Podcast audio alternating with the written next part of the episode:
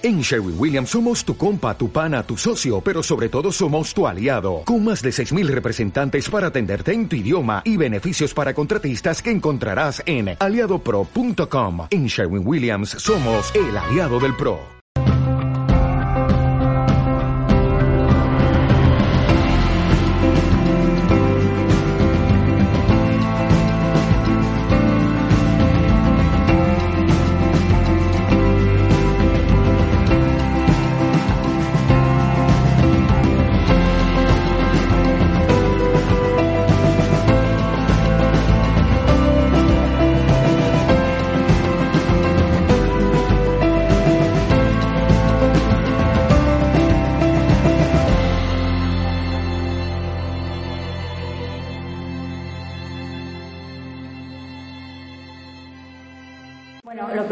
Saludaros a, todas y a todos los que estáis aquí.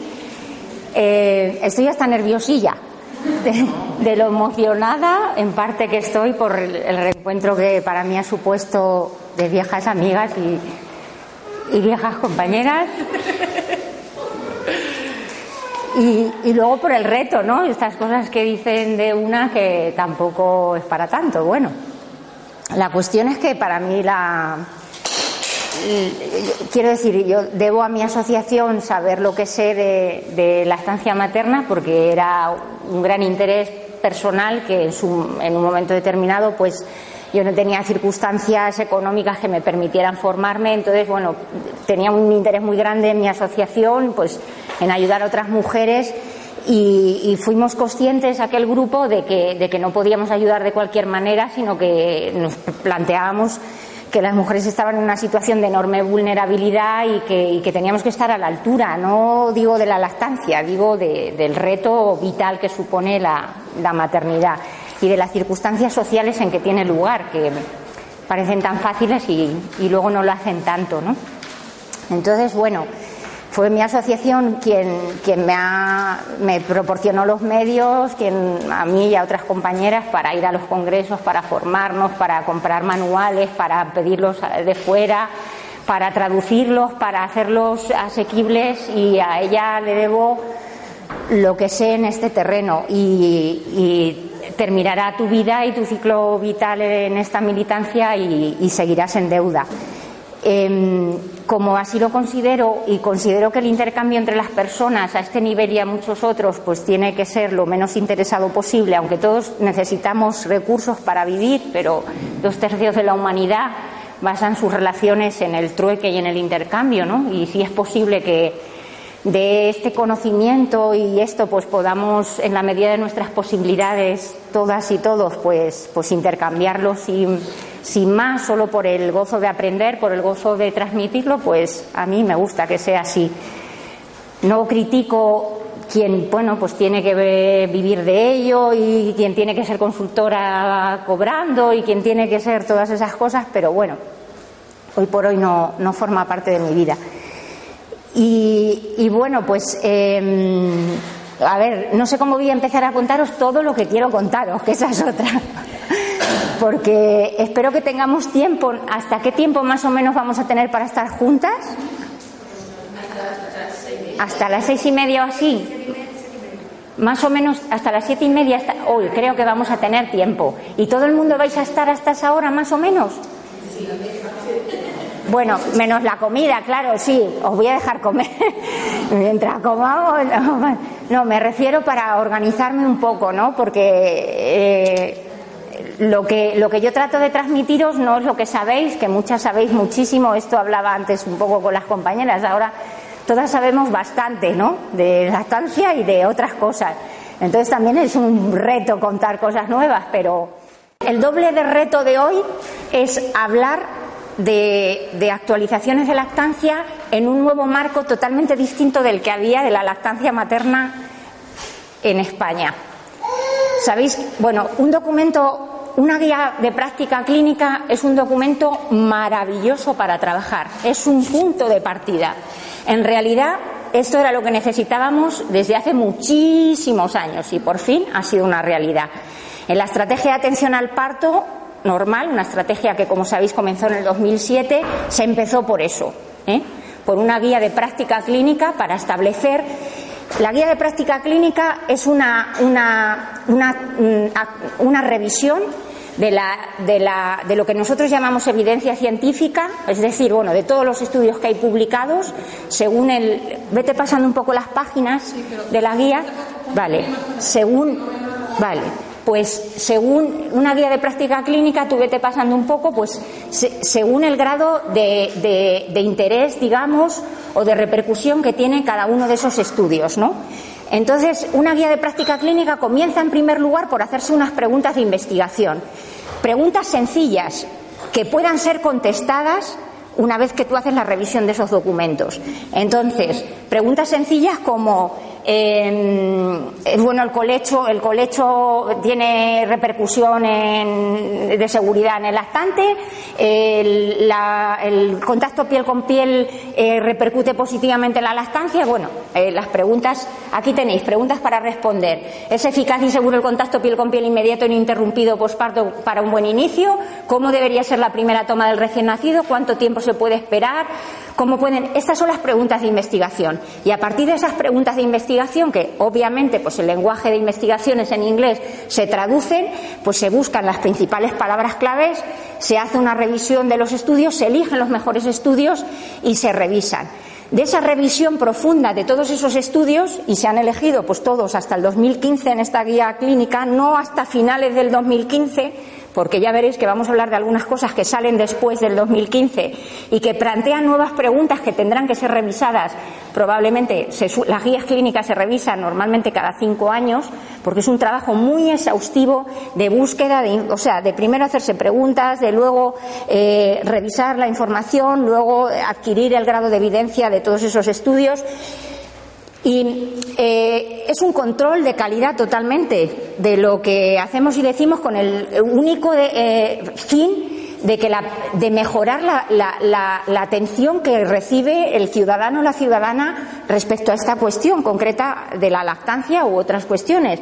Con lo cual deja un margen de independencia eh, profesional un poco limitado. Es decir, que a partir de ahora muchas cosas no se van a poder decir con esa libertad de guía rápida en la estancia materna, matronas de no sé qué sitio, creemos que hay que curar las grietas así, o asesoras de la estancia de Cataluña, curación de grietas en la estancia materna. Pues eh, mm, aceite de oliva, dicen unos, otros aplicaron eh, cloresidina. No, esto ya se ha acabado. Esta guía acaba totalmente con ese margen de libertad y libertinaje que existía respecto a las recomendaciones de la estancia materna y no cierra, no da todas las respuestas. Ya veréis que bien pocas, porque la mayor parte de las recomendaciones de la guía son recomendaciones de expertos, no, están, no tienen suficiente evidencia, aunque la práctica de la lactancia materna sea absolutamente ancestral ¿no? y forme parte de nuestra especie ¿Cómo es posible que hay ciertas cosas que no se sepan? Bueno, pues cuando hablemos del dolor esta tarde, ya veréis cómo yo suspiro y sigo suspirando. ¿Cómo podemos saber tan poco del dolor? No lo puedo entender, porque debe haber dolido a todo el mundo desde hace mucho tiempo. Tiene una estadística bastante alta, pues porque la investigación, ¿por qué no ha ido dirigida? Pues probablemente porque sea, han sido las mujeres las protagonistas de ese dolor, porque lo han subsanado de otra manera, pues por infinidad de razones socioculturales que justifican eso, pero la verdad es que lo de la fuerte evidencia, que es lo que calcaría una, una intervención y la dejaría casi inexorable y probablemente irrefutable en varias revisiones, pues ya veréis que se alcanza en muy pocas ocasiones. Eso significa que sigue el reto de la investigación y que eh, investigación en la estancia se hace mucha. Eh, no toda la que eh, el interés, es decir, cada cual, ahora mismo los grupos de conocimiento y de intereses son muy diferentes y entonces cada cual, pues bueno, eh, le interesan determinadas cosas. En el, en el tema de la, de la investigación práctica, de las soluciones prácticas a los problemas, que probablemente sea, como me pasa a mí, en lo que más interés tenéis, pues, pues no hay mucha. Y lo que es increíble, yo por ejemplo, que ahora pues estoy haciendo investigación en lactancia, eh, es que hay centenares, centenares, vamos, no centenares, miles de trabajos que hablan de las dificultades que las mujeres han tenido en la lactancia materna y todo eso está invisibilizado, completamente invisibilizado. La lactancia materna en la, en la propaganda que todos aspiramos, bueno, yo no, ya no, ¿eh? Pero hemos aspirado que la lactancia materna sea vendida como la mejor de las prácticas de salud posible, la más adecuada, la más saludable para madres, para bebés. Cuidado, cuidado, ¿eh? que está teñida de sangre y de dificultades. ¿eh? La práctica de la lactancia materna, y aunque a veces sea lo único que podamos hacer por nuestros hijos, o lo mejor en nuestras circunstancias que podamos hacer en nuestros hijos, no está exenta de dificultades para nada.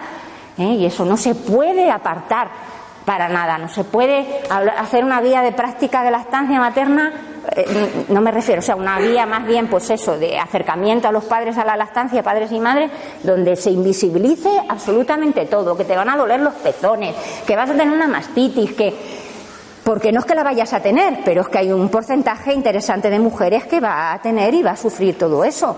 ¿Eh? y que luego pues eh, es muy bueno darle de mamar en exclusiva, pero no todas las mujeres van a tener la suficiente leche y a las que la tengan pues no van a tener luego las circunstancias para continuar la lactancia y luego se van a ver abocadas a, eh, necesitar muchísimas de ellas extractores y consejos profesionalizados y se van a tener que buscar la vida porque la red pública no lo van a tener. Entonces todo eso no se puede invisibilizar, todo eso hay que presentarlo ahí para que sea una opción saludable, pero una opción es decir, que tú puedas realmente optar, con toda la información, optar.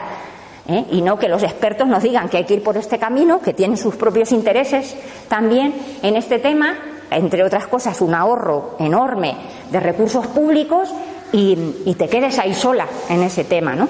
Entonces, bueno, quiero decir que esta guía, pues es lo que vamos a hablar. Aquí veis la, eh, eh, los niveles de evidencia y los grados de recomendación pues dependen de los tipos de estudio que te vas encontrando, pues te permiten hacer eh, recomendaciones fuertes, débiles o luego recomendaciones de expertos. Todas las que veáis en la guía que tienen un, un lacito así para arriba y tal, pues es recomendación que el grupo de expertos que ha examinado los trabajos que los documentalistas han presentado consideran ellos mismos ese grupo que puede ser lo más. Eh, quiero decir que tú coges a otro grupo y a lo mejor sesga eh, eso de otra manera.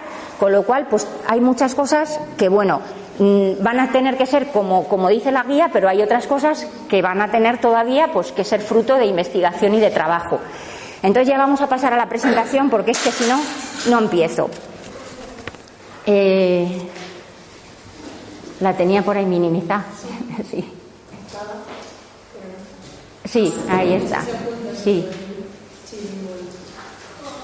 Bueno, pues como os decía un poquillo antes, eh, en el, lo primero que necesitamos saber en la lactancia, ¿qué es lo normal en la lactancia? Que suele ser, evidentemente lo normal suele ser lo más frecuente, pero también lo normal es que ocurra un 55% de las mujeres o un 51% y lo anormal el 49%. Quiero decir que la frecuencia con que se dan muchas de las cosas es intensa e importante como para tenerla en cuenta y no ignorarla. ¿eh? Y eso no es normal, ¿eh? y eso es importante tenerlo claro. Em, hoy por hoy, la promoción de la lactancia materna a nivel de todas las autoridades de salud eh, mundiales pues se considera decisiva. Es la estrategia costo efectiva más importante que hay en salud pública. Y esto tiene una carga enorme en el momento en que vivimos en este mundo.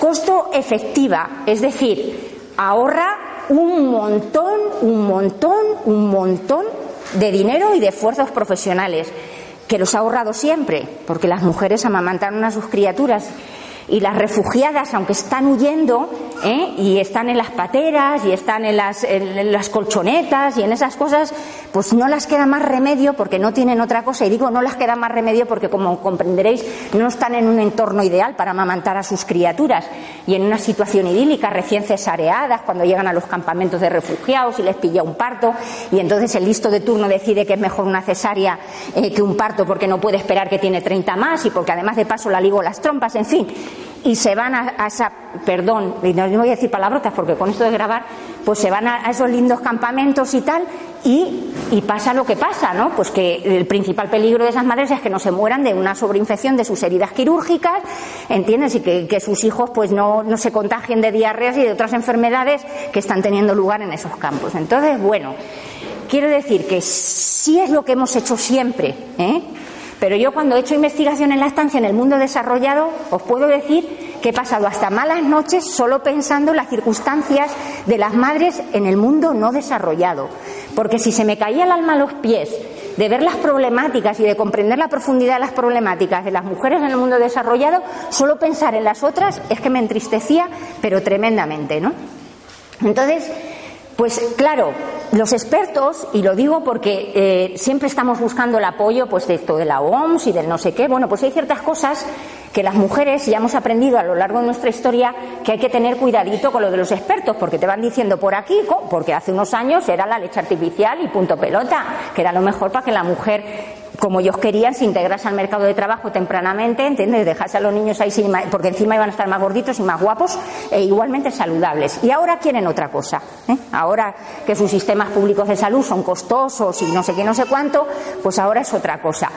Y es, y es otra cosa, aunque no sean conscientes de ella, incluso aunque te lo digan amigos. ¿eh? Luego vamos a hablar de algún articulito que han publicado algunos de nuestros expertos amigos en la estancia de la IAN en los últimos años, que vamos, es para darles, pero así, collejas, hasta detrás de las orejas a, a, porque es que qué manera de invisibilizar totalmente lo que le pasa a una mujer. Yo admiro y, eh, y vamos, mm, es más, aprecio sinceramente a Paricio Talayero, pero escribió una revisión sobre mastitis a día que, mm, como dice mi hijo, vamos, en fin, hubiera hecho así, se lo hubiera muerto y se lo hubiera eh, metido por alguno de sus agujeros naturales, porque es que tiene narices lo que dice algunas cosas, ya hablaremos de ellas, ¿sabes tú? Nada, un acceso no pasa nada porque la mujer puede amamantar inmediatamente. Sí, sí, inmediatamente. No sale leche, pero vamos, puede amamantar. Y lo de las mastitis no importa qué causa, porque con que ellos hagan extracción frecuente, pero ¿qué extracción frecuente? Si la extracción inadecuada es lo que ha favorecido la mastitis, es decir, no considerar las circunstancias en que se dan las cosas, sino las patologías en sí mismas, ¿sabes? Sin ningún tipo de consideración hacia las circunstancias que las favorecen, es, una invisibilización total de, bueno, de, la medicina y por de las causas de la etiología, que es tan importante en medicina clínica, y por supuesto de las circunstancias de las mujeres, en este caso, que son las que dan de mamar. Entonces, claro, este mapa es el primer mapa mundial de prevalencia de la lactancia que publicó The Lancet, que es una de las principales, bueno, una de las revistas internacionales más conocidas de publicaciones científicas, y cuanto más verde, más lactancia, ¿no? Ya veis que nosotros estamos en el verde claro. ¿eh? Y los rosas son los que no hay datos, ¿no? De, no se han aportado datos. Entonces, ellos terminan diciendo que es de un cinismo, es, mm, eh, bueno, tremendo, eh, que es, un comportamiento positivo de salud lo que tienen las poblaciones no desarrolladas, que en cambio las poblaciones ricas y desarrolladas en ese sentido tienen un comportamiento negativo de salud. Claro, si no lo tienes positivo es que lo tienes negativo.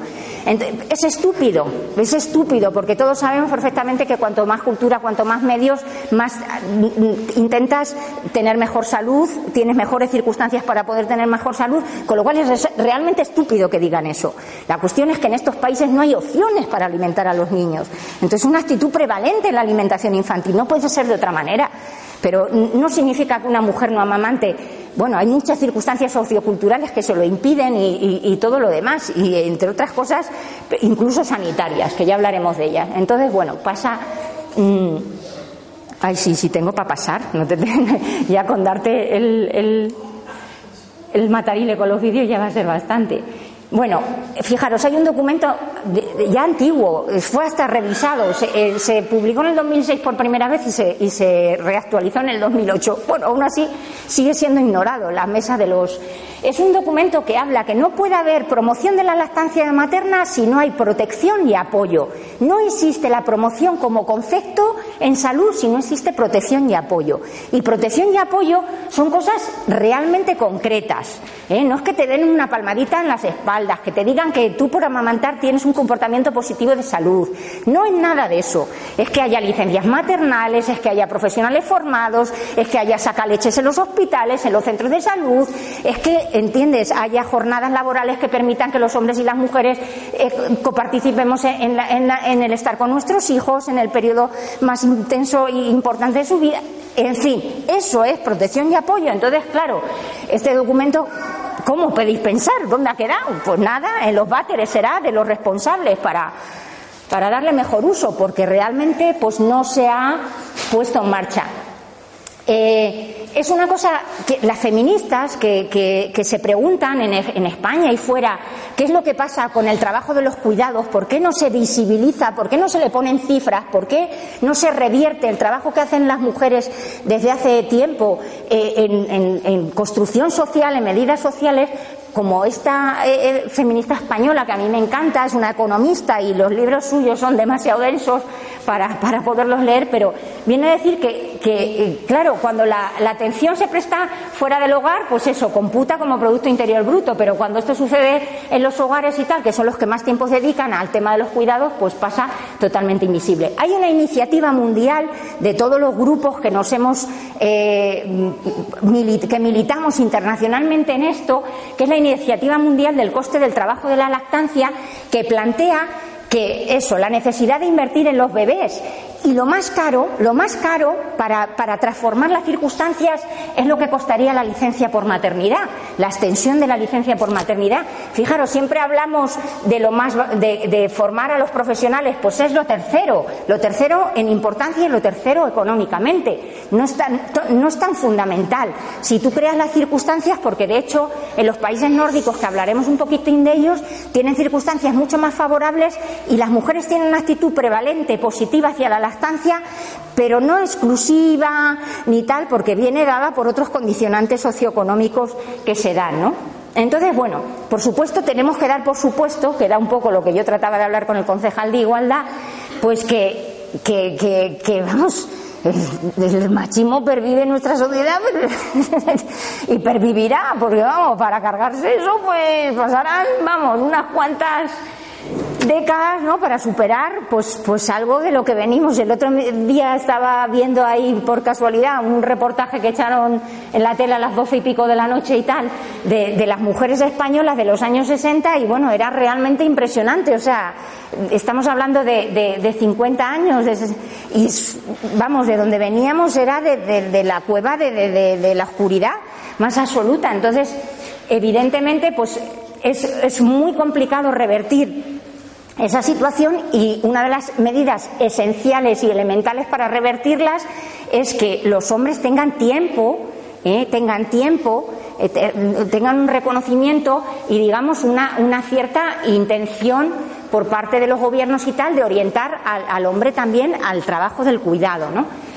Em, entonces, bueno, aunque hay una controversia muy grande en las diferentes corrientes feministas sobre el tema de la lactancia, eh, lo cierto es que eh, muchas feministas eh, plantean que la lactancia tiene que estar enmarcada dentro del feminismo, quizá la militancia que tenemos algunas de nosotras como feministas, pues esté más en este feminismo, el de la diferencia del ecofeminismo, el activismo y tal, que quizá en el de la igualdad, ¿no? que plantea las cosas, bueno, como muy cortoplacistamente y tal, eh, y plantea que hay que competir ya en las circunstancias en que se dan en el mundo sin transformarlos y tal, y por lo tanto, pues tienes que renunciar a, ser madre, entre otras cosas, tienes que renunciar, si lo eres, a, tener un papel predominante en la crianza de tus hijos, por supuesto, a la lactancia, a los permisos maternales largos porque no, porque te, te revierten negativamente en tu currículum.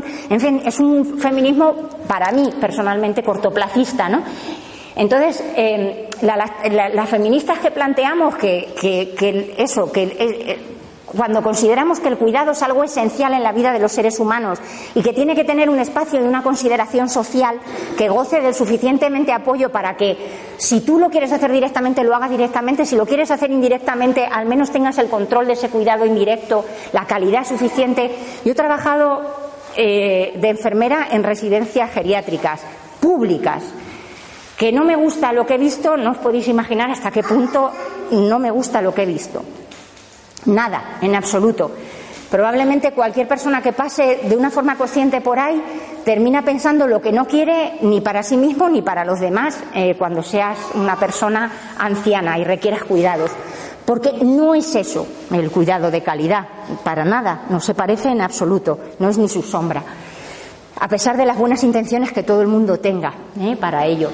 Entonces, bueno, pues eso, que hay feministas que plantean que, eh, la sostenibilidad de la vida, el cuidado, sea una cuestión principal, primordial, la base económica sobre la que, una sociedad tiene que basarse. Eso significa un reconocimiento inmenso a muchas cosas, a los tiempos, o sea, trabajar menos, eh, mm, eh, participar más de las estructuras sociales que se creen para el cuidado, en fin, significaría tener una sociedad totalmente distinta la que tenemos, por supuesto, y yo diría que incluso a la que imaginamos tener, ¿no? Entonces, bueno, es claro que la situación eh, socioeconómica y las políticas sociales condicionan, no condicionan la lactancia, condicionan el propio hecho de ser madres. Porque es que eh, el precio que han pagado las mujeres de países donde no se ha invertido en bajas laborales ha sido su índice de fecundidad. Es decir, han renunciado a ser madres. No, no es un derecho, es una opción, pero han renunciado. Como opción han renunciado a ser madres o se han visto siendo madres en circunstancias biológicas y sociales, sociales a lo mejor más favorables, pero biológicas más desfavorables, ¿no? Y es más, el trabajo, la independencia económica y tal, no es algo que las mujeres persigan por perseguir, sino que es que mejora su salud, mejora su bienestar emocional. Con lo cual, no es tan fácil en una sociedad donde no se te reconozca el derecho a ser madre dentro de la estructura socioeconómica, no es tan fácil renunciar a, estar mejor. No es tan fácil. Con lo cual, bueno, esa carga que muchas veces también hay eh, de la que ha sido madre, pues anda, yo, fíjate, atrevida, tres hijos. Bueno, cada vez que digo eso de los tres, cada vez suena peor conforme pasa el tiempo, ¿no? La verdad es que salen caros con el paso. Pero la cuestión es que, ¿sabes? Es una cosa como que. Mm, mm, es una cosa como que resulta muy complicado, eh, pues para una mujer como yo, por ejemplo, reconstruir su vida laboral después de haber estado todos unos años sin trabajar y no sé qué, porque no se ha reconocido ese tiempo está completamente invisibilizado en nuestra vida laboral y en nuestra vida social. Y lo que digo, proporciona, hay un estudio maravilloso, el estudio SOFI sobre la salud de las mujeres en Europa, que viene a decir que las mujeres tienen bienestar físico y emocional trabajando y siendo independientes económicamente y no, pudiendo, no tenían que, depender. Eh, son mujeres más saludables que las mujeres marroquíes. Eh, son mujeres más saludables, pero no solo por las condiciones socioeconómicas, sino por ese bienestar emocional que, produce tu independencia económica. ¿eh? Entonces, a esas cosas no es tan fácil renunciar. ¿eh? Y, bueno, las cifras de Eurostat, que ya sabéis que es una agencia de datos como, como línea aquí tal, a nivel europeo, pues em, viene a hablar del índice sintético de la fecundidad en Europa. Entonces, bueno, estos son los países de doble ingreso, que son los países pues más afortunados eh, y por lo tanto que tienen mejores índices también sintéticos de maternidad, sus bajas materales, como veis, son mucho más extensas. La lactancia materna exclusiva no es tan predominante, pero sí es predominante la conducta de lactancia materna, es decir, se da junto con otros alimentos, incluso otras leches y tal. Y luego hablaremos de, la, de cómo eh, tipificamos la lactancia mixta y muchas veces de los grupos de apoyo que la tipificamos como si fuera algo peor, o sea, algo no tan bueno como el, el término de lactancia exclusiva es un término absolutamente médico médico, no es un término que tenga que ver con las mujeres, con la salud de las mujeres, ni con la conciencia de ser mujer, ni de ser madre, ni nada. Tú puedes lactar a un hijo y quiero decir que yo conozco a muchas mujeres africanas eh, en mi comunidad que mm, en sus circunstancias, como criaron a sus hijos, pues como si al, momento de parir, pues te tienes que atender el huerto, tienes que atender otros hijos, otras personas mayores en casa, o te tienes que ir a vender al mercado de tu ciudad. ¿Estás 10 o 12 horas fuera de casa? ¿Vosotros creéis que existe la lactancia materna exclusiva en esas circunstancias? No existe. Pero lactan a sus criaturas antes de irse cuando vuelven, las lactan otras en lugar de ellas, eh, eh, mientras les dan lo que pueden, que no siempre es lo mejor. Eh. Entonces, y, no se habla entre mujeres o en esas sociedades de mixta, exclusiva, predominante, preferente, esos términos no existen. A mí me gustaría que dejaran de existir en los grupos de apoyo, la verdad. Y bueno, ¿qué conclusiones se saca de todos esos estudios? Esto, que estas primeras diapositivas forman parte de una revisión que yo he hecho lo más exhaustiva que puede hacer una persona en sus circunstancias sobre las políticas de promoción de la estancia en Europa y en España en los últimos diez años. Las conclusiones que yo he sacado de toda la revisión de estudios que he hecho, que está a disposición de quien la quiera y la quiera utilizar para transformar esas circunstancias, lo primero, no existe una monitorización rigurosa de las políticas emprendidas de promoción de la lactancia. Es decir, todo el mundo se pone, se apunta tantos que si yo hago esto, que en este país yo hago lo otro, que si yo me invento esto y este rollo, pero nadie monitoriza. Es decir, el efecto es simplemente crear una corriente de opinión en la población y las repercusiones en cuanto a la transformación del sistema se las repampinfla. Y estamos hablando de grandes países, no estamos hablando de los chapuzas españoles, estamos hablando de Alemania, estamos hablando eh, de. Hay muy pocos países que se toman en serio. Eh, bueno, por supuesto no existen aún medidas eficaces de protección y apoyo, salvo los países que hablábamos de doble ingreso. No se ha considerado la participación de las asociaciones de mujeres. Bueno, esto en concreto se lo dedicaba a mi comunidad autónoma, pero bueno, eh, en otros sitios, pues me imagino que será igual. Las dificultades que tienen en las mujeres en relación a la lactancia ni se visibilizan ni se contextualizan, es decir, tiene dolor, te pueden doler las tetas, pues, pues por esto, pues por lo otro, pues eh, bueno, pues ¿en qué mujeres tienen dolor y qué mujeres no tienen? ¿En qué grado lo tienen? ¿En qué grado, qué efecto provoca ese dolor? ¿Qué consecuencias tiene para la salud de esa mujer? ¿Qué consecuencias tiene en su entorno? ¿Todo eso creéis que tiene interés en la, promoción de la lactancia? Pues no, ninguno. Así de, de claro, no, no tiene ninguno. Em, y, por lo, y, se sigue planteando, pues como siempre lo han planteado los expertos, me refiero ahí como grupo de interés eh, eh, eh, mundial, y es como que es responsabilidad y hay que educar a las mujeres, hay que educarlas, hay que tienen que entender que la lactancia es lo mejor, tienen que, oye, ponerse a ello, tienen que, pues tienen 16 semanas, pues que lo hagan las 16 semanas, y, y eso es un poco como se toman en serio los administradores de la salud el tema de la lactancia. Por supuesto, no existe una reinversión de lo y es más, ya sabemos lo que cuesta la lactancia. Lo sabemos en tiempo, que cuesta más lactar a una criatura que darle a un biberón, que también es lactar, pero bueno, porque también se lo suele dar su padre o su madre, pero cuesta más tiempo. Duermes menos, ¿eh? o sea que en horas de sueño también se cuenta. Eh, en cuanto a, mm, mm, quería decir, al, a ver, a lo que supone eh, respecto a la renuncia profesional, la mayoría de las mujeres, pues con el tema de la lactancia, suelen tratar para prolongarla, pues de renunciar a tiempos de trabajo. Y es más, como ahora la leche es la leche, valga la redundancia, pues la leche salva vidas, salva vidas en las unidades neonatales y entonces la leche pues hay que procesarla, hay que ponerla al servicio de otros eh, bebés en riesgo y no sé qué, no sé cuánto, y todo eso tiene un precio, se le ha puesto un precio. No os he puesto las cifras porque si no nos, os podéis caer de, de... Pero se sabe, es decir, se sabe lo que cuesta amamantar a un bebé.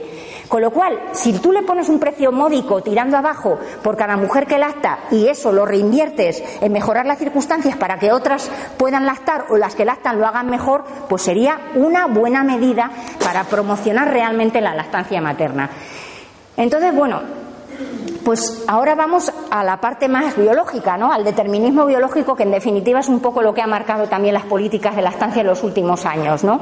Lo biológico, lo preponderante era eso, los bebés. Eh, que ese mensaje de salud pública es terrible, es terrible para una madre. Si lo importante es un bebé. ¿Tú, ¿Vosotros creéis que alguna madre ha dudado eso alguna vez en la historia? O sea, que lo importante es su bebé, ¿eh? Pero siendo totalmente conscientes, cuando se construye una familia, se construye además para más miembros, para más personas que tienen un valor y tienen un lugar y tienen una circunstancia. Y, eso significa que una familia es, necesita las piedras angulares de esa familia que son quien sostienen esas familias. Es decir, que no se puede trascender de la salud del bebé e invisibilizar la salud de las mujeres en este caso, que son las que amamantan. Entonces, las repercusiones que en la salud de las mujeres ha tenido el amamantar en dificultades adversas me parece impresionante. Pues eso supone coste de vidas de mujeres. Hay mujeres que se mueren ¿eh? por amamantar en circunstancias no favorables. No, no que salen perjudicadas, no, que se mueren. ¿eh? Y hablaremos de la depresión posparto y de todas estas cosas y de lo que supone el dolor, ansiedad y ansiedad, depresión y muchas cosas así. Entonces, bueno, el puerperio es una etapa absolutamente invisibilizada, tanto determinismo biológico y resulta que recién parida y al día siguiente lanzada. ¿eh? Porque, bueno, porque además, como lo hacen nuestras responsables políticas, que ya ves tú, mm, al día siguiente de estar cesareadas están saltando en los balcones celebrando el triunfo. Hombre, la verdad es que eh, si hay que dejar a un niño se le deja, que ya lo criará otra, como siempre ha sido así, porque con eso queda asegurada el patrimonio de, de varias generaciones de esa familia. Imagino que será lo que piensen ellas que hacen esto. Pero es un periodo enormemente invisibilizado. Es decir, ahora incluso hay veces que pasa desapercibida la revisión postparto, o sea, el que una mujer se, se, vuelva a integrar en su estructura física, mental, social y tal, pues pasa totalmente desapercibido.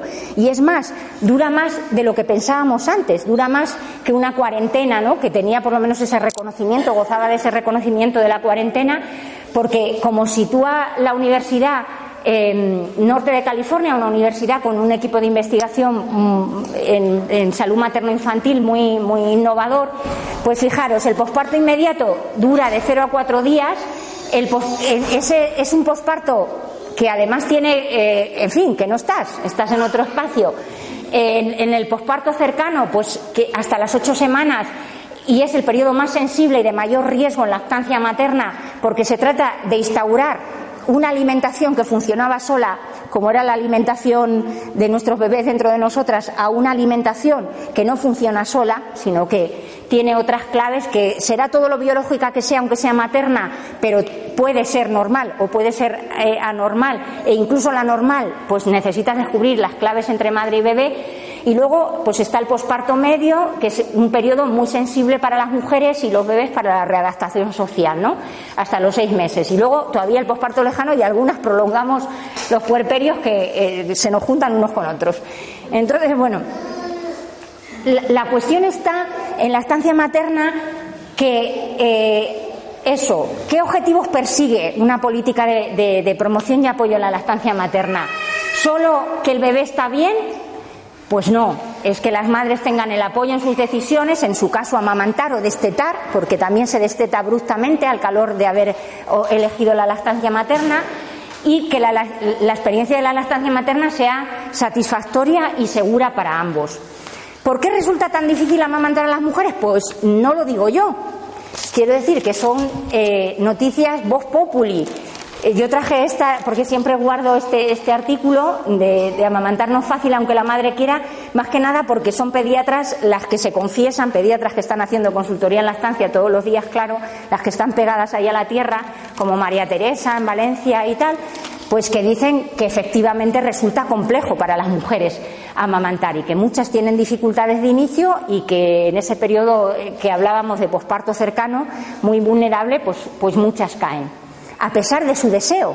¿eh? Es decir, cuando tú renuncias a un deseo, eso también te supone una carga de frustración, de dolor, que bueno, luego se va rehaciendo al calor de otras seguridades, como que el bebé esté bien, que la familia se equilibre y tal, pero pasan, pasan ese duelo, ¿no?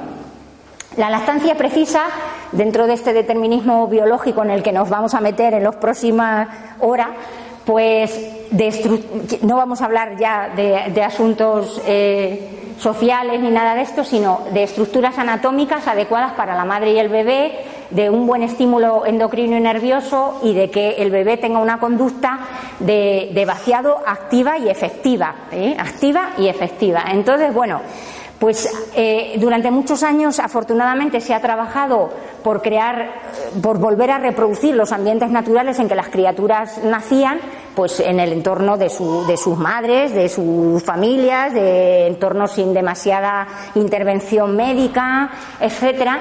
Y, por lo tanto, pues esto es absolutamente necesario y, útil, ¿no? En la guía de práctica clínica, pues ya veréis, pues que el contacto eh, piel con piel y, las intervenciones eh, médicas más, o sea, las menos eh, que se puedan aplicar sobre el parto, pues son enormemente beneficiosas para el inicio de la lactancia materna, ¿no? Pero lo cierto es que existe la producción insuficiente de leche. Es decir, no podemos dar por sentado que todas las mujeres van a tener leche para sus criaturas o que van a tener la leche suficiente para criar óptimamente a sus criaturas.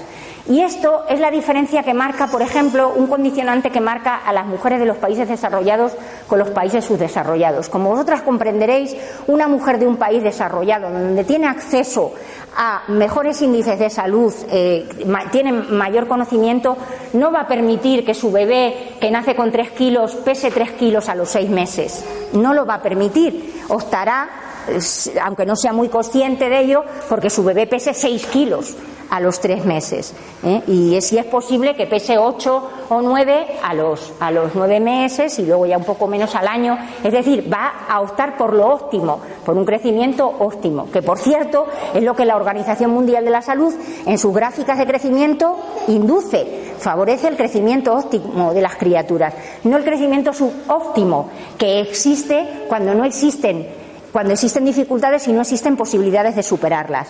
Con lo cual, yo hace muchos años ya que para mí la leche artificial no es un enemigo, ¿eh? forma parte de, las cosas que, en el mundo de la alimentación infantil pues eh, pueden ser incluso hasta un apoyo para la lactancia, no un sustitutivo de la lactancia. Es decir, eh, hace años veíamos con horror a los pediatras que suplementaban y la lactancia mixta y el no sé qué, porque el objetivo de todas era lactancia materna exclusiva. Hoy no, por lo menos para mí. El objetivo es lactar plácidamente, en las circunstancias que sea, por el tiempo que pueda ser, aunque sean tres días. Joder, pero que en esos tres días pues nadie se columpie, ni tú ni, ni, el bebé, ¿eh? y, que se den las circunstancias favorables para que eso quede en tu, en tu, en tu rango de experiencias como, como algo que estuvo bien, ¿eh? que estuvo bien, que pudo ser mejor, pues vale, pero que estuvo bien porque eso estructura nuestra mente, mm, no digo de cara a nuevos hijos, que con el índice este de fecundidad que nos acompaña, pues no nos lo podemos permitir, pero sí a nuestros proyectamos sobre nuestros hijos e hijas esto, y digo sobre nuestros hijos e hijas porque no lo proyectas solo sobre tus hijas, también lo proyectas sobre tus hijos. ¿eh? Y estos hijos van a ser, eh, o podrán ser, a lo mejor, eh, padres de otras criaturas o, favorecer a otras criaturas porque sean sus educadores, sean sus médicos, sean su tal. Es decir, todo eso, la historia humana no es, dentro de lo que ocurre en el universo, no es algo intrascendental. Para mí es trascendental. Eh, cada circunstancia que nos acompaña deja trascendencia. Y en relación a la maternidad y la paternidad, os puedo asegurar que muchísima más. ¿eh? Entonces, em, por lo tanto, pues puede haber un fallo primario en la lactancia, puede haber un fallo secundario. El fallo primario, pues es como una valla que no consigue superar, es decir, que no vas a poder superar más allá de los límites en que tus piernas den para saltar esa valla. Y el fallo secundario, pues es parcialmente superable o totalmente superable. Que se dé de forma retrasada, pues es lo menos que te puede pasar en el mal de los, de los males, en el paraíso de los males, ¿no?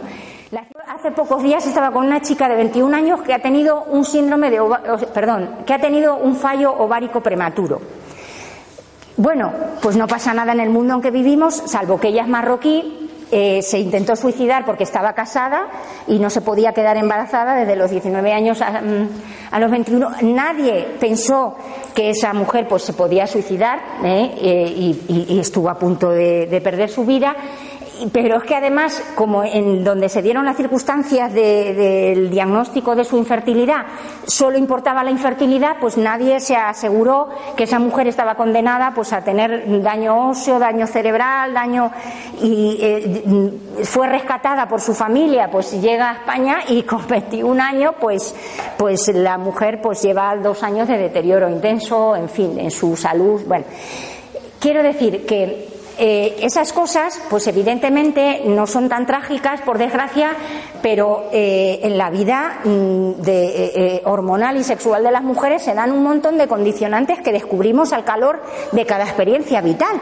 Y en la lactancia, yo siempre que bueno, no trato de, consolar a nadie porque no tengo alcance para ello, salvo con tu entorno más cercano, donde puede ser mucho más útil y práctica, y entonces consuelas de forma práctica, que es otra manera de consolar, mucho mejor. Pero con las mujeres que conozco en, las consultas, pues trato de decirles que, a ver, eh, a veces el embarazo, lo que te ha pasado en el embarazo, lo que te ha pasado en el parto en la lactancia es una oportunidad de descubrir algo que a lo mejor hubiera pasado desapercibido, que efectivamente ha tenido repercusiones muchas veces, claro, en la lactancia, que, que pues, te, que te enfadan mucho, que te frustran mucho, pero bueno, que eso quizás se puede reconstruir para tus hijas, ¿eh? para, porque muchas cosas se heredan además genéticamente y tal. Entonces, bueno, pues muchas mujeres descubren pues que, em, pues que sus pechos eh, son hipoplásicos. Yo, vamos, eh, es más, una matrona de un centro de salud mandó a una madre hipoplásica perdida que casi mata a su primer bebé intentándole dar el pecho y que le manda a la segunda ocasión para que intente sacar, porque claro, no salía leche, pero eso debía ser el bebé. Resulta que nunca nadie mira al bebé y, ¿sabes? Y en esta ocasión es que podía ser el bebé, tampoco miraron al bebé, pero es que la madre no tenía glándula mamaria, o sea, un desarrollo absolutamente pobre. Pero es que te pones a preguntar y es que ya está diagnosticada de un SOP hace 10 años. Su hermana no pudo ni quedarse embarazada. Su madre, eh, mm, eh, que es madre de dos hijas y tal, tuvo unas repercusiones en la salud horrorosas. Tuvo una hija eh, con 19 años y ya no volvió a tener otra hija hasta que tenía casi 40, eh, después de iniciar, por supuesto, un tratamiento. O sea, tenía una historia mm, que, si tú vas al ginecólogo en dos ocasiones y cuentas un par de pildoritas de estas, pues ya es para hacerse una idea de que, de que tienes una buena carga familiar, ¿no? Bueno, pues esas cosas pues, pues, se dan, eso es un fallo primario y, esas cosas se dan. Y luego hay mujeres que han tenido accidentes en el pecho, pues que les han hecho cirugías. Bueno, lo de las cirugías del pecho es que, vamos, es que es un escándalo, pero, pero escándalo. Y venga con decirles a todas, la última que yo vi en una consulta venía con un informe del cirujano que la operó hace unos años diciendo que las biopsias que habían hecho del pecho no se veían conductos mamarios. Tiene narices, pero ¿cómo se van a ver? Quiero decir, primero que tú cortas así casi todo lo que hay en el pecho, en la parte posterior, es grasa. Eh, los conductos tienen apenas uno o dos milímetros de tamaño. ¿Qué va a distinguir eh, en, varios cortes ahí de, de la masa que han estirpado si es un conducto o no? Pero claro, como, como la imagen de la, todavía en los libros de texto es que teníamos ahí un brécol ¿eh? detrás del pezón, eh, pues claro, eh, esperaban encontrarse, ¿entiendes? Ahí las cañerías de tu casa. Entonces, pues claro, como no estaban ahí las cañerías de tu casa, pues es que no te habías cargado ningún conducto. Y de ese pecho no solamente no salía leche suficiente para el bebé, sino que tenía unas ingurgitaciones horrorosas. En fin, la madre tenía unas sensaciones en el pezón horrorosas porque, claro, rompen las inervaciones, en fin. Ya hablaremos de todas esas cosas, pero quiero decir que estas cosas pues se dan ahí, ¿no?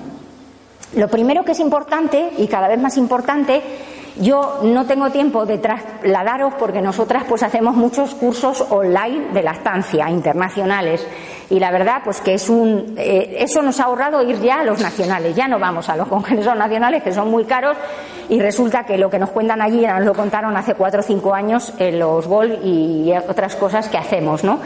Entonces, bueno, pues esto ya es tan viejo como del año 2008, es decir, es importante la exploración mamaria, se pierde una oportunidad en los embarazos de las mujeres de que los ginecólogos no hagan exploraciones mamarias ya que te exploran hasta el tuetanillo, ¿entiendes? Eh, en, los bajos fondos, pues con subir un poco más arriba y hacer una buena exploración o preguntar si te ha cambiado la talla del sujetador, si no te ha cambiado y antecedentes familiares que tengas, pues las mamás pequeñas evidentemente o separadas, pues como veis aquí, pues tienen un alto riesgo de no haberse desarrollado con un buen influjo hormonal. ¿no?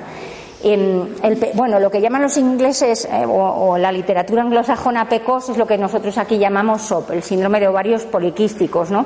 Y entonces tiene, afecta bastante a, la, en la pubertad, el desarrollo mamario, eh, y por lo tanto, pues estas mamás, eh, generalmente, como veis, esta es una madre que se dispone a dar de mamar a su hijo, cuatro o cinco días después de nacer vino a la consulta nuestra y como veis, pues un pecho está desarrollado, el que más leche daba era el que estaba desarrollado. Esta madre, con una estimulación foribunda que hizo de sus pechos, no consiguió más de 350 mililitros de leche al día.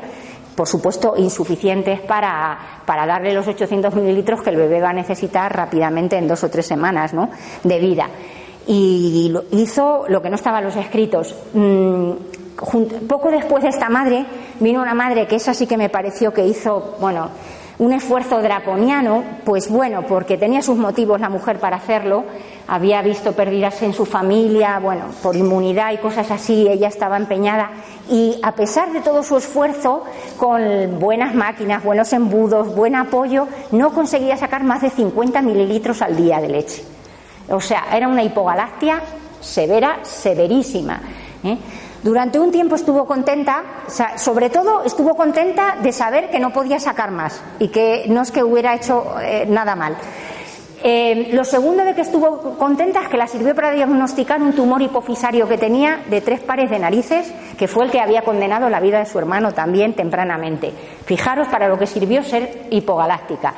Y lo tercero es que durante las semanas en que se estuvo sacando los 50 mililitros, le daba esas cosas a su niño como diciendo, te estoy dando aquí lo mejor de lo mejor de lo mejor. No lo encuentro por ninguna farmacia, nada mejor. Y entonces, de verdad que se lo pasaba bomba dándole con jeringuilla la cosita y tal que yo iba sacando. Bueno, pues eso sirvió. Y entonces, bueno, pues desde que se empezó a, utilizar los ultrasonidos en el pecho, pues empezamos a saber que de brécol nada, ¿no? En realidad lo que tenemos ahí, pues unos microtúbulos muy pequeñitos que son enormemente vulnerables pues a la cirugía, al influjo hormonal, ¿eh? a, un montón de circunstancias pues también socioeconómicas, porque evidentemente siempre hemos dicho la mujer malnutrida puede producir la misma leche y decimos sí, puede producir la misma leche. Pues vaya gracia para la mujer malnutrida. Producir además leche para un bebé, ¿eh? Eso sí que pone más en riesgo su vida, eso sí que os podéis imaginar, eh, producir 800 mililitros de leche, las kilocalorías, las proteínas que echas mano de ellas, las pocas vitaminas que te quedan, o sea, que lo que le falta a una mujer malnutrida es amamantar a un bebé. O sea, que podemos decir que sí que la lactancia materna es lo mejor, pero si nos ponemos a pensar en qué circunstancias es lo mejor, deberíamos ser un poquito cautos. Entonces, bueno, pues no todas las mujeres en determinadas circunstancias pues tienen esas tetas también puestas como estas que salen en los libros, de grasa, de conductos y de todo lo que hay que tener. No, no todas pueden tener eso y aún así producen leche, que no deja de ser un milagro. Pero bueno, al final, ¿qué es lo que tenemos? Pues unos porillos en, el pezón, lo digo porque, bueno, a veces se ven chorros, pero otros no se ven.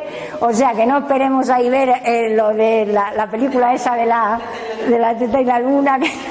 bueno, vais a ver un vídeo donde hay quien las tiene, ¿eh? que, que son impresionantes las que, las que tienen eso, pero bueno, tenemos siete o diez ductus que se ramifican cerca del pezón.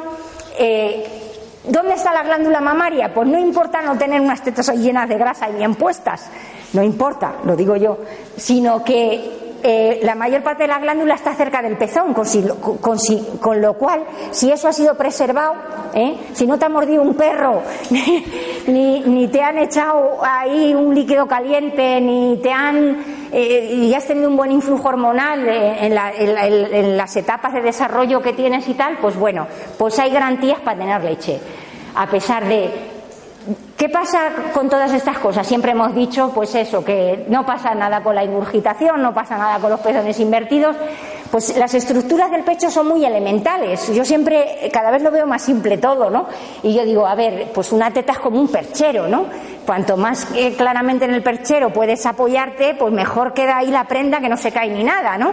Entonces mi hermano me ha hecho un perchero en la entrada que es que da igual, los pueden lanzar desde la puerta, porque entonces evidentemente pues hay mujeres con unos pezones muy bien formados y muy protáctiles y tal que tienen muchísima facilidad para amamantar, incluso a bebés que se lo ponen difícil, ¿eh?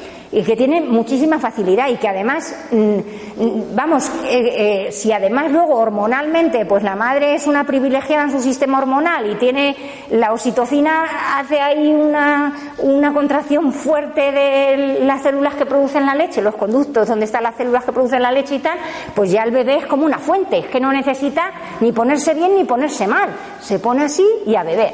Entonces, evidentemente los pezones invertidos son un motivo no es más de dificultad, sino de contraindicación de la lactancia. Pezones realmente invertidos como ese que veis ahí, ¿qué es lo que origina? Un bebé se pone, se pone a estimular, provoca la eyección de la leche, la leche queda ahí y no encuentra la luz en los poros para salir, con lo cual son mujeres que sufren mastitis, accesos, obstrucciones. Es decir, que nosotras hemos tenido que mandar a, varias mujeres a un ginecólogo amigo en nuestra región, de un hospital amigo de los niños, a que les quite la idea de amamantar en esas circunstancias porque ni la bomba mejor del mundo conseguía evertir esos pezones ni nada, es más, a que entraran en lista de espera para desinvertir los pezones porque ya tenían problemas, muchas de ellas, en las reglas y en las menstruaciones de accesos y de, y de dificultades y tal, ¿no? Con lo cual, pues bueno, eso de no y no y todo es posible, pues bueno, en determinadas circunstancias hay cosas posibles, en otras son más difíciles. La ingurgitación aerola. Cuando una mujer tiene las tetas a explotar, me dirás tú, ¿quién se agarra a eso? ¿Quién se agarra a eso?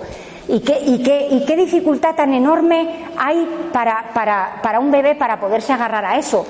Y, y, os puedo decir, para mí las ingurgitaciones patológicas, estas llamativas, me ponen nerviosa, no, lo siguiente no me pongo a chupar de las tetas de las mujeres por vergüenza que me da, ¿eh? pero yo me pondría a chupar. Porque, porque es que me entra la misma agobio que tienen ellas, ¿eh?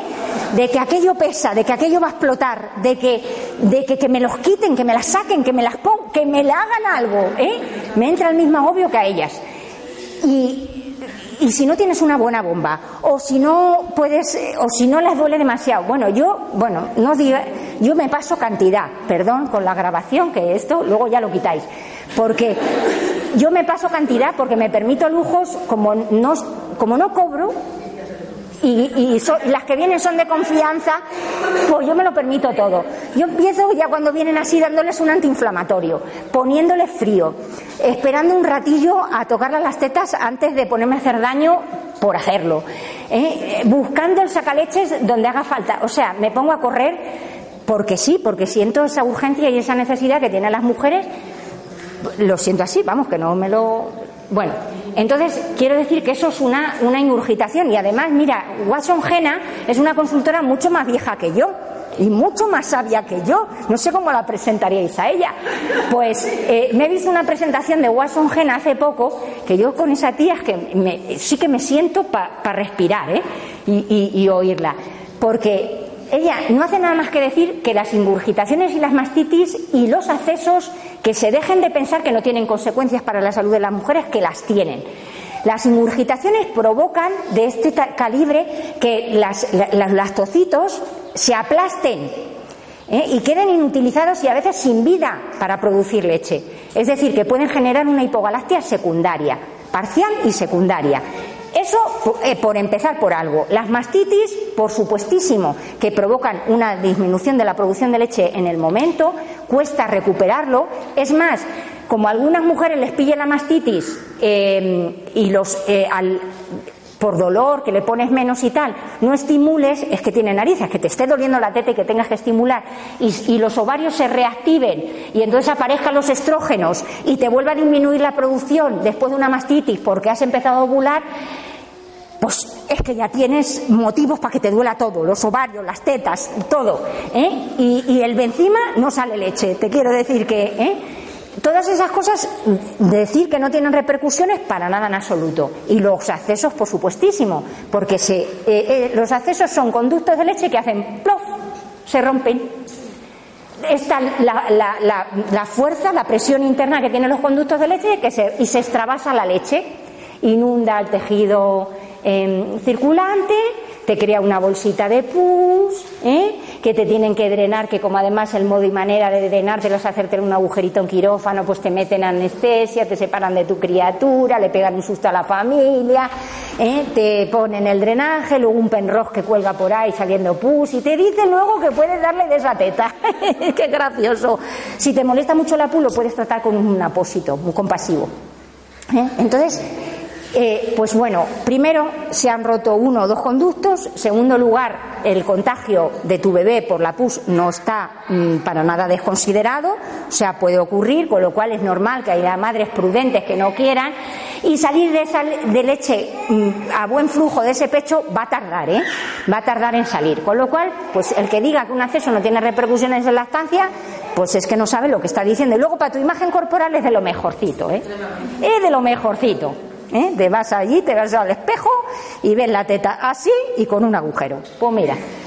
Y, y luego viene la parte hormonal. Bueno, si ya la anatomía es algo, es decir, da igual que tenga los pezones así, que te explote la teta, pues ya la parte hormonal, eso sí que está invisibilizada, porque total, las hormonas de las mujeres, ¿qué son? son hormonas, son hormonas, son y son complejas, son realmente complejas. Eso es lo que le pasa, es lo que le ha pasado a la ciencia, es la impotencia de no saber muy bien qué tienes ahí delante. Y es que son complejas, porque son una pirámide que se construye una sobre otra y son complejas. Y bueno, mmm, hay quien dice que transforma el cerebro porque tienen, obviamente, las hormonas tienen un papel metabólico, tienen un, papel también eh, neurobiológico, pero eh, esto de que nos hagan diferentes a los hombres es lo menos importante, porque, porque si las circunstancias fueran favorables, pues a lo mejor no seríamos tan diferentes. Si las circunstancias fueran, digamos, más homogéneas para hombres y mujeres, no seríamos por las hormonas tan diferentes como, como se dice que somos. Pero lo que sí son, son complejas, son un verdadero reto. Cuando hablamos de la lactancia materna, la simplificación es absoluta hacia la oxitocina y la prolactina. Es más, se da por supuesto que las tienes. ¿Eh? Por supuesto que las tienes, pues puedes no tenerla, mira por dónde. ¿eh? Hasta prolactina y oxitocina, que es tan básico, puedes no tenerla. Se desconsidera, por ejemplo, pues eso, que haya mujeres débilmente estrogenizadas a lo largo de su vida. ¿eh? que va a tener una importancia decisiva de cara a la lactancia, se desconsidera que haya circunstancias que desfavorezcan la, oxitocina, y, que, digo circunstancias materiales y que, y que esa oxitocina eh, bueno, está mediatizada a su vez por otras hormonas, pero está supermediatizada por los factores ambientales. Entonces es muy gracioso. Tú tienes que estar tranquila, no tienes que estar estresada, pero ¿en qué circunstancias tú estás tranquila y no estás estresada? Pues con las necesidades básicas elementales cubiertas. ¿eh? Y eh, imaginaros a mujeres que crían solas, que crían como la de la película, la de solas, sola, sola, sin ingresos, sin recursos, ¿eh? y, ¿eh? esa que la oxitocina tiene que salirla hasta por las orejas, ¿eh? menudas circunstancias y además sin techo, luego ya sin techo, ¿eh? sola y sin techo. Pues evidentemente en esas circunstancias, como vosotros comprenderéis, yo, bueno, tuve una serie de propuestas para el tema de, participar en, en los campamentos de refugiados y, muchas discrepancias ¿eh? para poder participar y finalmente pues no, no fue así. Porque tú no puedes ir a un campamento de refugiados pensando que aunque la lactancia sea lo mejor, no necesitas otras cosas. Necesitas leche artificial por un tubo o esterilizar la mierda de leche de paquete que consigues porque esas mujeres tienen circunstancias realmente complejas, complejas. Mira, las sirias lo que han, bueno, lo que se ha visto yo creo que es suficiente, pero es más, en sus países la lactancia es predominante, pero el acceso a la leche artificial no tiene costes, no tiene costes. Se, accede a ella en condiciones de seguridad porque la, la fabrica el Estado y en condiciones de prescripción médica, pues porque la madre lo necesita, porque no puede estar con los hijos, porque tiene muchos, porque tiene que trabajar, porque está enferma, porque y se accede a ella sin ningún tipo de problema tienen un grado de conciencia muy grande de lo que hacen y de lo que dan. O sea, no lo piden por pedir, no sé si me explico. Entonces, mm, los campamentos, claro, ni medios ni, ni nada. Y además la controversia está en las organizaciones no gubernamentales que actuaban allí, sobre el tema de dar esto o no darlo. Claro, no darlo porque es un riesgo, darlo en las circunstancias en que se dan en los campamentos, que tú no lo esterilizas, que no, pero es que, es que las madres después de cesáreas de urgencia y en las situaciones que estaban hipogalácticas completamente, es que no salía leche de los pechos. ¿eh? Entonces, bueno, de, la oxitocina no podemos prescindir de, conocer esa realidad y la prolactina, pues existe eh, la posibilidad de no producir prolactina y por lo tanto eh, la prolactina pues y, es más, existe otra posibilidad que haya resistencia, como existe resistencia a la insulina, pues exista resistencia a la prolactina ¿eh? y por lo tanto, pues esos lactocitos no, no sean activos frente a la eyección de la, de la prolactina que reciben. Y la prolactina, pues es una hormona muy importante en la creación del flujo inicial de la leche, súper importante. ¿eh? eh bueno, esto es una cosa muy graciosa porque la prolactina está muy alta, en, eh, como veis, en el primer mes, pero luego pues va decayendo y tu producción de leche continúa. Es decir, que em, es muy importante eh, alcanzar esos picos altos para luego mantener una producción de leche con lo cual tampoco la prolactina está producida por el estímulo que recibe el bebé, cuando que recibe, perdón, el pecho del bebé, cuando los estímulos que recibe el pecho de, una madre, de un bebé que no es eficaz mamando, sus niveles de prolactina no van a ser lo suficientemente altos y no solamente va a existir una hipogalactia inicial, sino que esa madre va a tener condicionada su producción de leche a largo plazo porque la capacidad, digamos, de mantenimiento de la producción de leche se debe a haber subido a este techo inicialmente. No sé si lo consigo explicar, pero eso es muy, muy importante. Lo digo porque también ponemos peros a los galactogogos, ¿no? Y ponemos, bueno, por poner peros ponemos a todo, porque o funciona lo, natural y lo que tiene que funcionar. En los libros de la estancia y en los artículos de la estancia que hablan de problemas de la estancia, se sigue diciendo que el remedio al problema es poner al bebé lo más frecuentemente posible y en contacto piel con piel.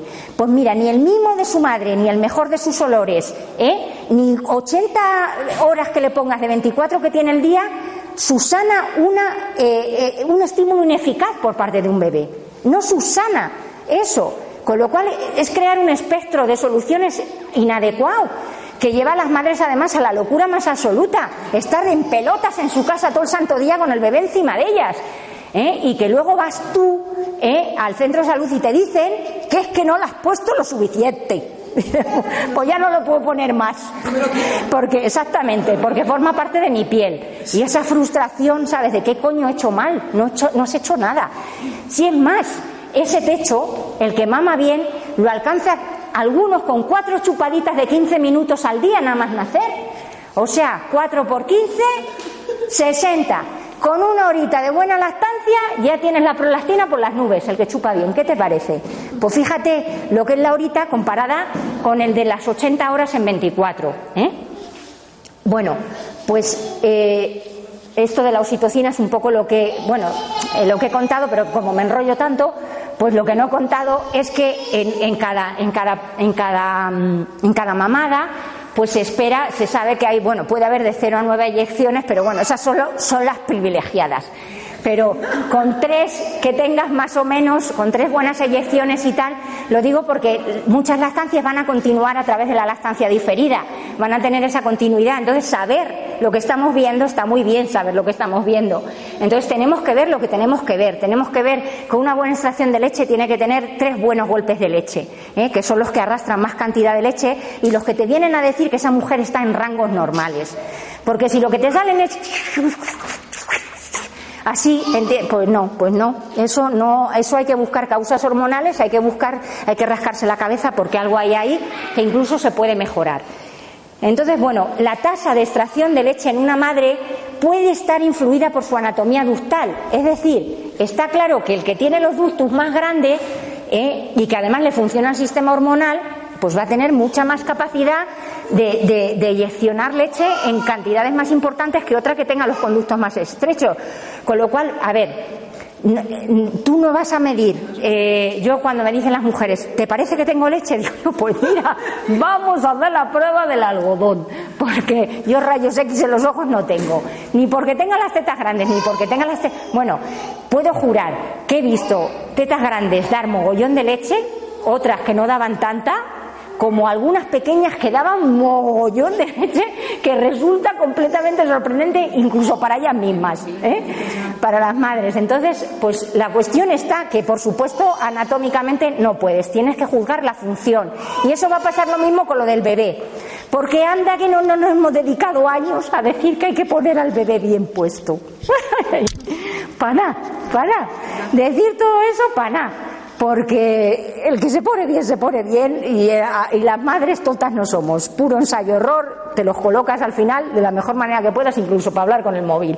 Entonces, la cuestión está en que el, bebé sea eficaz, hay que medir la función, la eficacia que tiene ese bebé en base a los criterios funcionales, a lo que puedes medir funcionalmente. Pues pasa lo mismo con el pecho, tú tienes que medir lo que ves y no crear expectativas a mujeres Mirad, una vez atendí una consulta de hipogalaxia con una de las matronas mejores amigas que tengo yo eh, allí en Asturias. Pero buena amiga no, lo siguiente, es una comadre más. Bueno, mira que lleva años con nosotras, mira que le hemos dicho cosas, mira que le hemos relatado todas las desgracias del mundo. Pues nada, estamos atendiendo una consulta de hipogalaxia y cuando termina la consulta, que yo a la madre la creo las expectativas menos posibles y tal y cual, dice ella, nada, con un poco que te esfuerces se va a poner tu chaval. Digo yo, sí, un poco y con bastante leche artificial. ¿Cómo te vas a, sabes, cómo puedes decir eso? No, pues no, es que no sirve de nada decir eso además. Bueno, eh, hormonas metabólicas de esos tiempos, ni, la, ni, la, ni los estrógenos son los decisivos, ni, son piramidales, como se suele decir, parte de una pirámide, pero las hormonas eh, metabólicas de sostén cumplen un papel súper importante. No podemos obviar que las mujeres tienen más alteraciones endocrinológicas que los varones. No podemos obviar eh, que, eh, fijaros, mm, Tres de cada diez mujeres en el posparto van a sufrir alteraciones tiroideas que van a tener un carácter, muchas de ellas se van a reconducir por sí mismos, se va a restablecer, pero otras no. Em, no podemos obviar esas cosas porque además en la lactancia materna las vamos a ver sí o sí. Concretamente, en la cuestión tiroidea, bueno, esta es una imagen que a mí me encanta un montón. Digo, ya ves, hablo como mi hija, me encanta un montón. Porque la cuestión está en que Fijaros, el embarazo es subir y subir y subir y la lactancia es una cosa pero de lo más fluctuante y luego quieren que estemos normales. Bueno, pues imposible, completamente imposible. Es una vieja imagen, pues ya veis, de 1990. Pues mm, me parece que me estoy yendo, sí, bueno, a la resistencia, aquí quería irme, a la disfunción tiroidea. Bueno, pues la disfunción tiroidea puede afectar eh, a dos niveles. Afecta a nivel de la oxitocina y afecta a nivel de la prolactina. Una mujer que ha tenido dificultades tiroideas durante un largo periodo de tiempo y no ha sido tratada, probablemente su tejido mamario no sea el mismo y tenga la misma capacidad a nivel de desarrollo de sus lactocitos y de, y de su sensibilidad de los lactocitos a la prolactina que va a tener una mujer que no haya tenido disfunciones. Eso está absolutamente demostradísimo, con lo cual eh, el bagaje de atrás no solamente es que en ese momento hace pocos días he tenido una consulta de esto, una madre que yo vi antes de la última vez que estuve en Asturias y, tenía un problema tiroideo, bueno, pues se hizo unos controles y tal, y entonces a pesar de que ha tomado el galactogogo, de todo lo demás, pues bueno, su producción está en menos de 500 mililitros al día. ¿Y a qué se debe eso? Pues tienes que explicarla. Ha sido los años sin tratamiento que han tenido una repercusión, como lo tuvo sobre su fertilidad, porque tardó dos años en quedarse embarazada. era porque lo pensaba mucho, ¿eh? Cuidado, que era porque lo pensaba mucho que todo el mundo, los médicos, lo estábamos obsesionada a ella, pero un hipotiroidismo, bueno, que la provocó pues depresiones en su infancia, sin tener circunstancias para estar deprimida, o sea, debía ser un hipotiroidismo curioso. Bueno, pero es que lo pensaba mucho ella. Como lo de la, lactancia, que es que le han dicho que está obsesionada, porque la mujer ha hecho el pino puente, ha exigido controles, a tal, pero es que hay mujeres que quieren, que son eficaces y gestionan su salud de una manera eficaz, y quieren saber qué las ha pasado, por qué las ha pasado y qué pueden hacer para tratarlo si pueden hacer algo. Y cuando agotan todas sus posibilidades, pues dicen, pues nada, no podemos hacer nada, pues ya está. Ese es su camino y es un camino adecuado. En términos de salud es un camino completamente adecuado.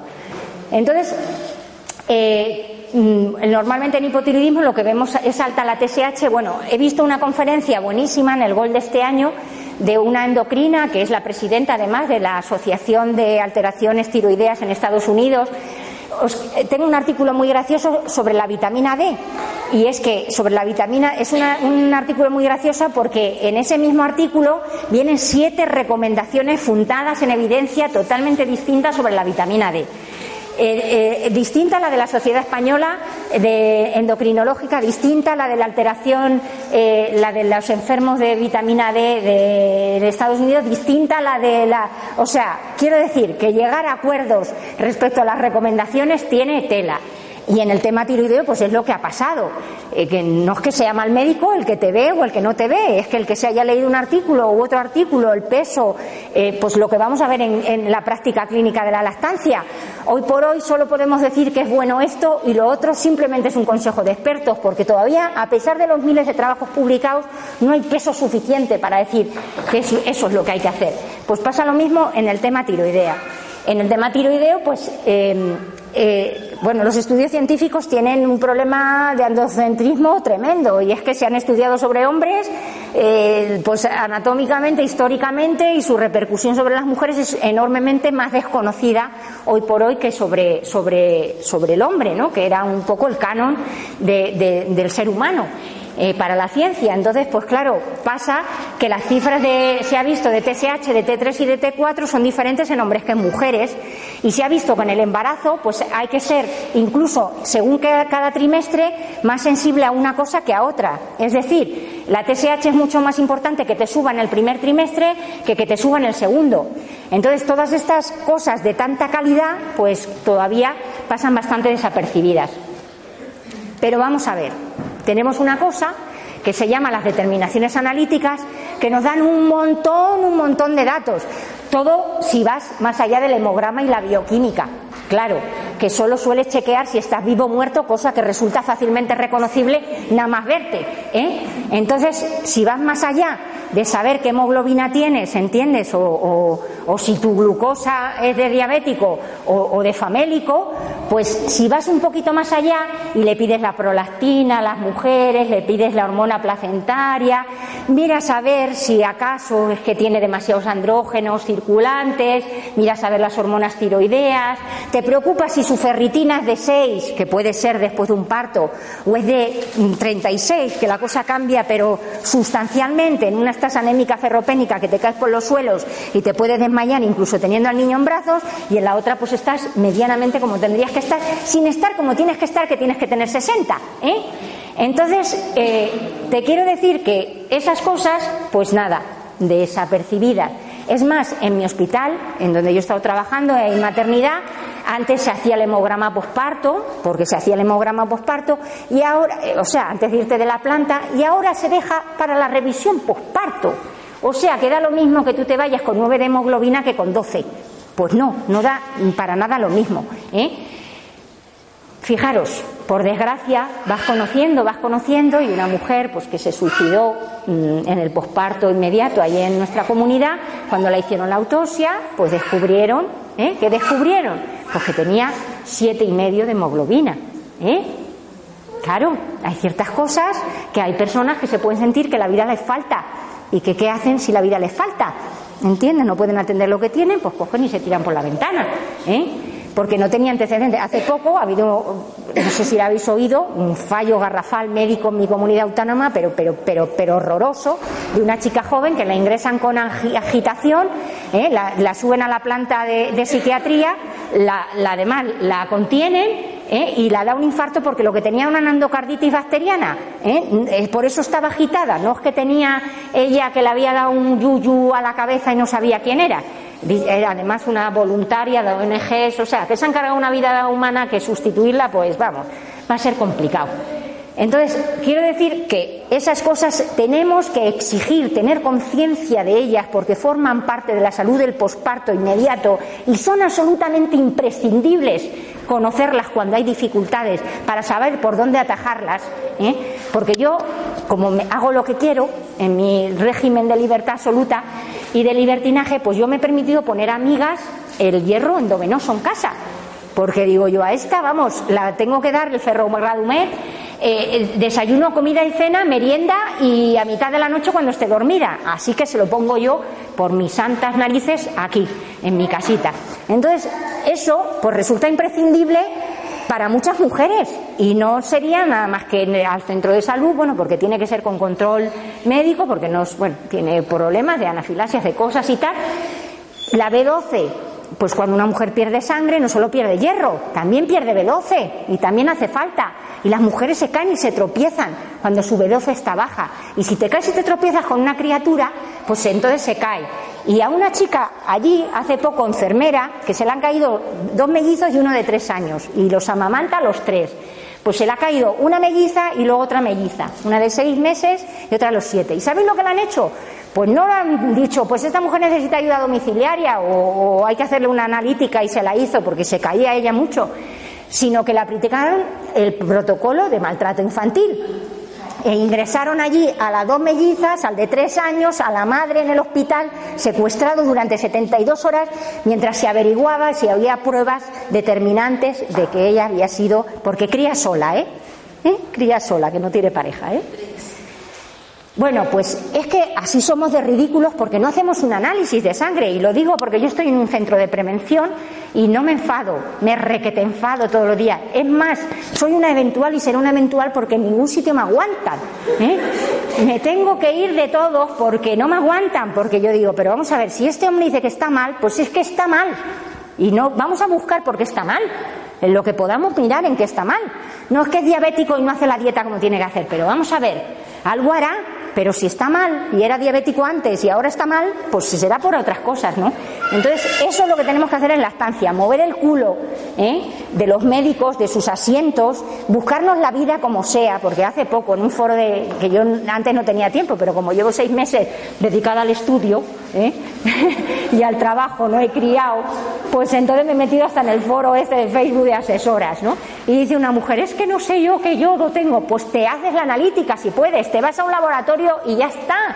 Si hoy te puedes bajar un artículo de internet y saber qué es lo que tienes que tener y qué es lo que no tienes que tener, no esperes a que nadie te diga lo que tienes que tener, lo que no tienes que tener. Si no tienes medios, pues no, pero si los tienes, pues, pues muévete. Entonces, bueno, pues eh, ya esto de la lactogénesis 1 mm, y la lactogénesis 2 os lo sabéis. Solo os voy a contar las novedades. ¿Qué tiene de novedad ahora mismo la, la bueno, por supuesto que no podemos desconsiderar todo lo que le ha pasado a una mujer para, que su tejido mamario produzca leche. Eso en cuanto a la lactogénesis 1. Y sobre la lactogénesis 2, que no podemos desconsiderar eh, determinadas circunstancias que hoy se han visto que son absolutamente necesarias e imprescindibles. Que, tengan un buen control, como es la expulsión segura de la placenta, ¿eh? Eh, el sangrado de una mujer, eso es una cosa que se, que se tiene que controlar, no es lo mismo que sangre más, que sangre menos. Es más, los hijas existen, ¿eh? existen. Y hay mujeres que no han podido amamantar ni podrán amamantar. Y no es lo peor que no puedan amamantar bajo mi punto de vista, sino que su hipófisis está tocada de muerte y van a tener que regular su tirosina, su, su hormona de crecimiento, van a tener que regular por fuera todo su sistema perfecto de por dentro. Entonces, quiero decir que es complicado en determinadas circunstancias que se van a dar en el posparto inmediato y el control del posparto inmediato. Por eso, para mí, las matronas son absolutamente imprescindibles que gocen de la suficiente independencia profesional y de criterios para manejar el posparto de forma completa y adecuada es absolutamente imprescindible porque en manos médicas estamos vendidas. Perdón, por si hay alguien a este nivel que sea ginecólogo que no se moleste conmigo, pero en el control del posparto normal Es decir, estamos absolutamente vendidas, porque ya es que ya llevamos unos años de recorrido y seguimos igualmente vendidas. Y para mí la matrona es la, persona que evidentemente por su, por su trayectoria, por su formación, que tendría que ser otra, tendría que ser mucho más independiente de lo que es de la cultura médica ¿no? en las unidades de formación y por supuesto de gozar de la suficiente independencia profesional como para poder coger a una mujer, conocerla durante su embarazo, saber lo que le ha pasado en el parto, eh, saber lo que le ha pasado en el posparto y bueno, nosotras siempre estaremos como grupo de lactancia, como militantes feministas al lado de, matronas para la población, para las mujeres, ¿no? Entonces, eh, esto es muy importante. Otra de las cosas que se ha visto muy importante, bueno, es esto del, del FIL, del factor de inhibición local y del no sé qué, el control autocrino que llamamos, ¿no? De la lactancia. Claro, el control autocrino de la lactancia, ¿quién tiene en sus manos el control autocrino de la lactancia? El bebé. El bebé. Con lo cual, ni invisibilicemos a la mujer ni invisibilicemos al bebé. No vamos a el bebé siempre, en fin, con tal de que no nos digan que le falta una manita, una piernecita o que el corazón no va bien, ya no. Hay, hay bebés sanos que tienen dificultades para mamar. Y esto es lo que genera la situación de la lactogénesis retrasada, hasta tal punto que tenemos nuevas gráficas de crecimiento, que son las gráficas que ahora el Comité de Lactancia de la Asociación Española de Pediatría recomienda y que esta guía recomienda que se usen. Es decir, ahora se ha visto lo que hace años ya existía el concepto de la transferencia adecuada de leche o no. Muchísimos bebés que al principio de nacer no maman adecuadamente los primeros días tienen muchísimo más riesgo de deshidratación y de hiperbilirrubinemia que los bebés que maman adecuadamente. Entonces, bueno, toda esta, toda esta situación de desnutrición, de deshidratación o de hiperbilirrubinemia genera unas situaciones de riesgo para la lactancia por separación, por gravedad del bebé, etcétera, que se pueden ser evitadas siempre y cuando consideremos que el control de peso es muy importante en lactancia, muy importante.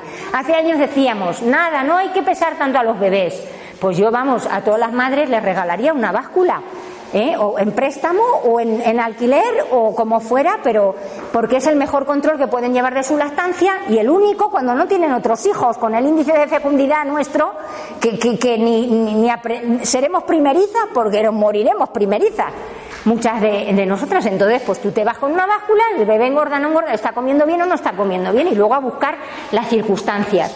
Entonces, bueno, pues esas gráficas de normalidad eh, se han hecho para bebés que hay que pesar a las 36 horas o las 72, dependiendo de que hayan nacido por parto normal, o sea, bueno, parto vaginal o por, o por cesárea, ¿no? Y es una cosa muy buena que la ciencia nos otorgó en el año 2000 la categoría de que lo que decimos las mujeres de que nos sube la leche es verdad nos dio esa categoría porque se demostró científicamente nuestro amigo em, Chapman, que es em, eh, pues un investigador muy reputado en el mundo de la lactancia mexicano que trabaja en Estados Unidos, pues demostró que la percepción materna estaba validada. Es decir, que si tú dices que te ha subido la leche, es que te ha subido la leche eh, en cantidades apreciables. Si tienes dudas, pues la ciencia ya no puede decirte, ah, es que tú no te enteras. No, no, no que ya científicamente está demostrado. Bueno, pues entonces, eh, fijaros hasta qué punto eh, de locura, esto es lo de la placenta que he contado un poco antes. Bueno, pues fijaros, eh, esto lo que, es lo que se decía antes, porque ahora no es tanto las veces que das de mamar, sino el que seas eficaz mamando no es tanto el número de veces como la eficacia.